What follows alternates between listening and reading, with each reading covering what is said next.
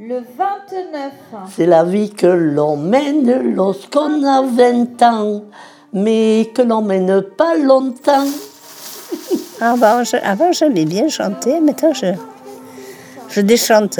Je sais plus co- co- comment vous le dire. Donc, il suffit de tirer la ficelle, mais la bonne et pas le piège. C'est le temps qui manque. Ah, c'est la vie, hein Mais enfin, moi, maintenant, c'est ma petite vie et je sors, chut, je cherche un banc, je suis seule, je suis bien. Mais viens avec nous Moi, je vais danser et vous viendrez me rejoindre. C'est magnifique. Oh là On a toujours aimé. J'ai pas eu trop de problèmes. Surtout, garder une indépendance euh, et, et ne pas rentrer dans la dépendance.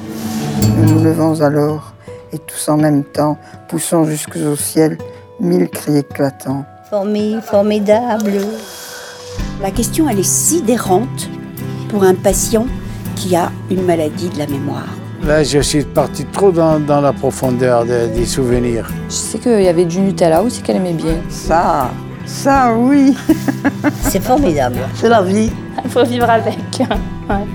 C'est, c'est fort. Mm. Mais ça fait rien, le passé est toujours bon. Et voilà. De ma tête comme un tambour.